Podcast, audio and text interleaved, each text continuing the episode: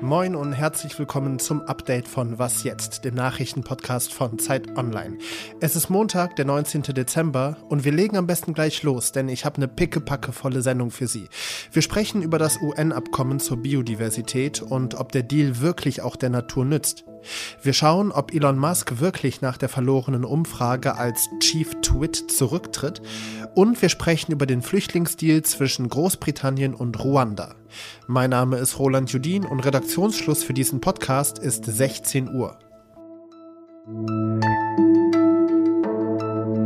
Historisch, wegweisend, aber trotzdem voller Macken. Das sind so die Reaktionen auf das Abkommen beim UN-Weltnaturgipfel zur Biodiversität.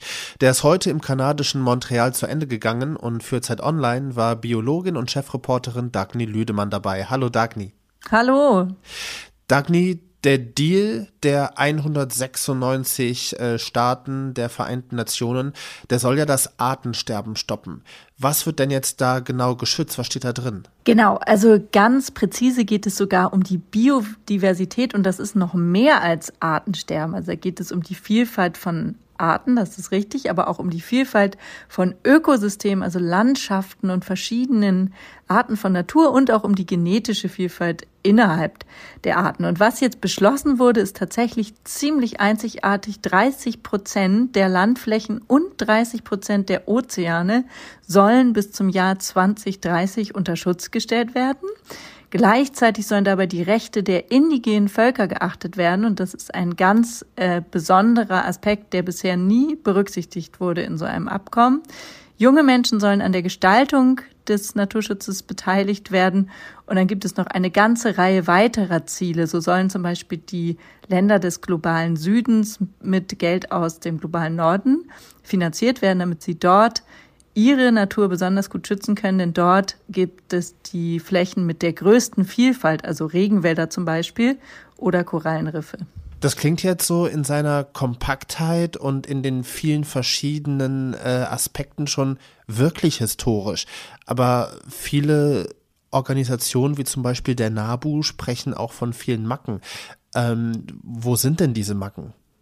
Ja, das ist natürlich, das habe ich hier auch auf der Konferenz viel mitbekommen, dass die unterschiedlichen NGOs und die Vertreter der äh, Umweltorganisationen ganz viele Kritikpunkte Punkte in diesem äh, Dokument finden, die auch berechtigt sind. Also es geht einmal natürlich um die Verbindlichkeit, mit der diese Ziele festgelegt werden, die ja nachher von den einzelnen Mitgliedstaaten in die Praxis umgesetzt werden müssen. Und da hapert es hier und da wirklich an der Verbindlichkeit, weil das eben dann nur so Formulierungen sind, dass man das erreichen möchte oder dass man äh, sich das zum Ziel nimmt, aber an vielen Stellen hätte man sich also viel klarere Vorgaben gewünscht, um wie viel soll etwas reduziert werden, um wie viel soll etwas bis wann ganz genau geschützt werden. Dagny, vor kurzem hatten wir ja im ägyptischen Sharm el-Sheikh die ähm, Weltklimakonferenz COP27 da kam jetzt nicht allzu viel bei raus.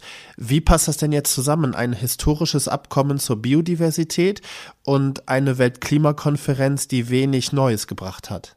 Manche Leute sagen auf jeden Fall erstmal, dass, dass bei der Biodiversität jetzt tatsächlich mehr erreicht wurde als beim Klima und dadurch aber sozusagen durch die Hintertür wieder Klima geschützt wird. Denn eigentlich muss man das Ganze ja als System denken. Also die Erde ist ja ein System, in dem all die Dinge in der Natur miteinander wechselwirken. Und es ist natürlich so, dass wenn ich jetzt Flächen schütze, weil ich die Artenvielfalt schützen will, weil ich die vielfältigen Ökosysteme schützen will, dann betreibe ich ja automatisch Klimaschutz.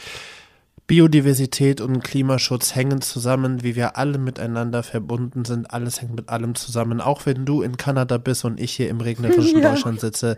Dagny Lüdemann, danke dir sehr herzlich. Ja, danke dir auch. Magst du mich? Ja, nein, vielleicht? Solche Fragen kennen viele aus Schulzeiten. Elon Musk hat das jetzt in Unternehmersprache übersetzt. Musk hat gestern Nacht eine Umfrage gestartet mit den Worten soll ich als Chef von Twitter zurücktreten? Ich werde mich an das Resultat der Umfrage halten. Ja, und das Ergebnis?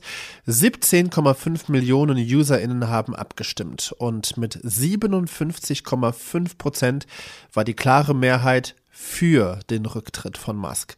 Jakob von Lindern, Digitalredakteur von Zeit Online, ist jetzt bei mir. Jakob, also für wie wahrscheinlich hältst du es denn, dass Musk auch wirklich jetzt zurücktritt? Gesagt hatte, er hält sich an die Abstimmung. Ähm, dass er nicht ewig Chief Twit, wie er das nennt, bleiben will, hat er auch schon vorher gesagt, vor vier Wochen im Rahmen eines Gerichtsverfahrens hat er das mal gesagt.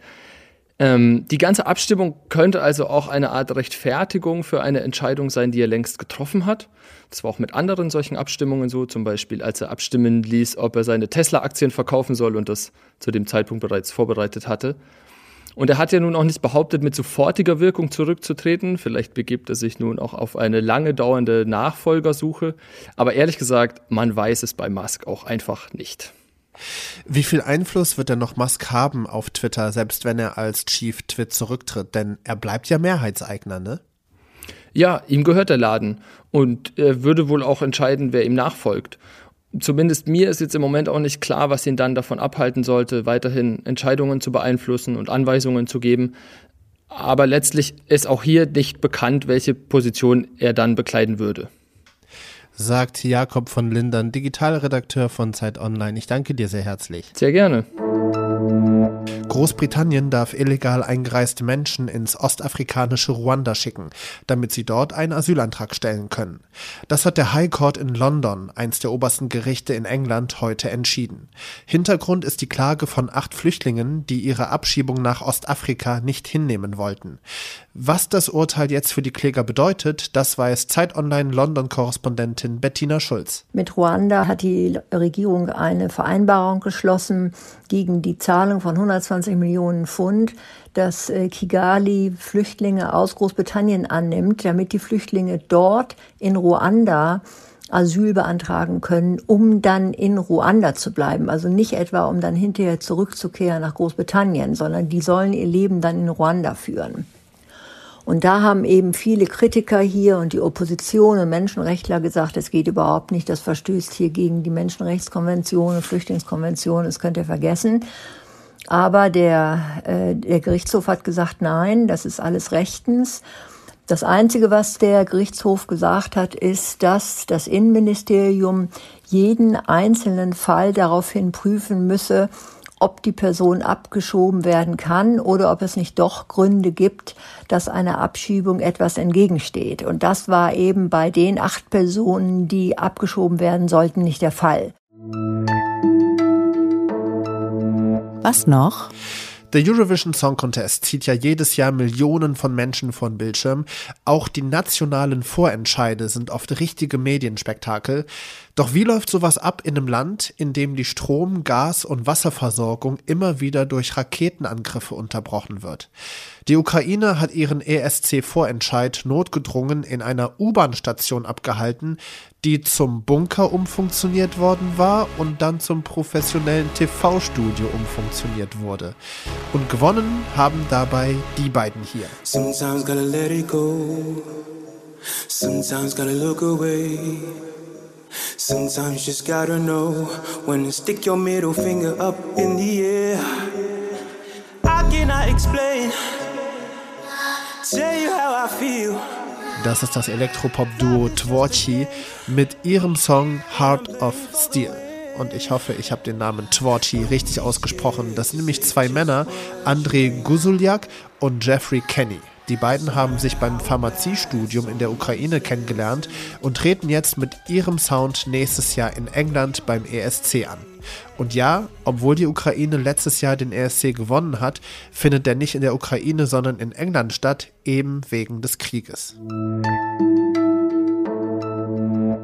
Das war das Update. Morgen früh begrüßt Sie an dieser Stelle Yannis Karmesin. Bei ihm geht es unter anderem um Putins Besuch in Belarus und ob Russland demnächst eine Offensive plant. Mein Name ist Roland Judin. Schönen Abend Ihnen noch.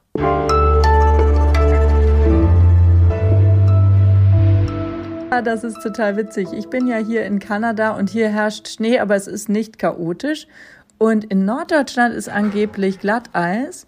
Und da kriege ich von meiner Katastrophenwarn-App die ganze Zeit Glatteiswarnungen aus Norddeutschland, die mich hier zur Unzeit aus dem Schlaf reißen, weil wir ja hier sechs Stunden Zeitverschiebung haben.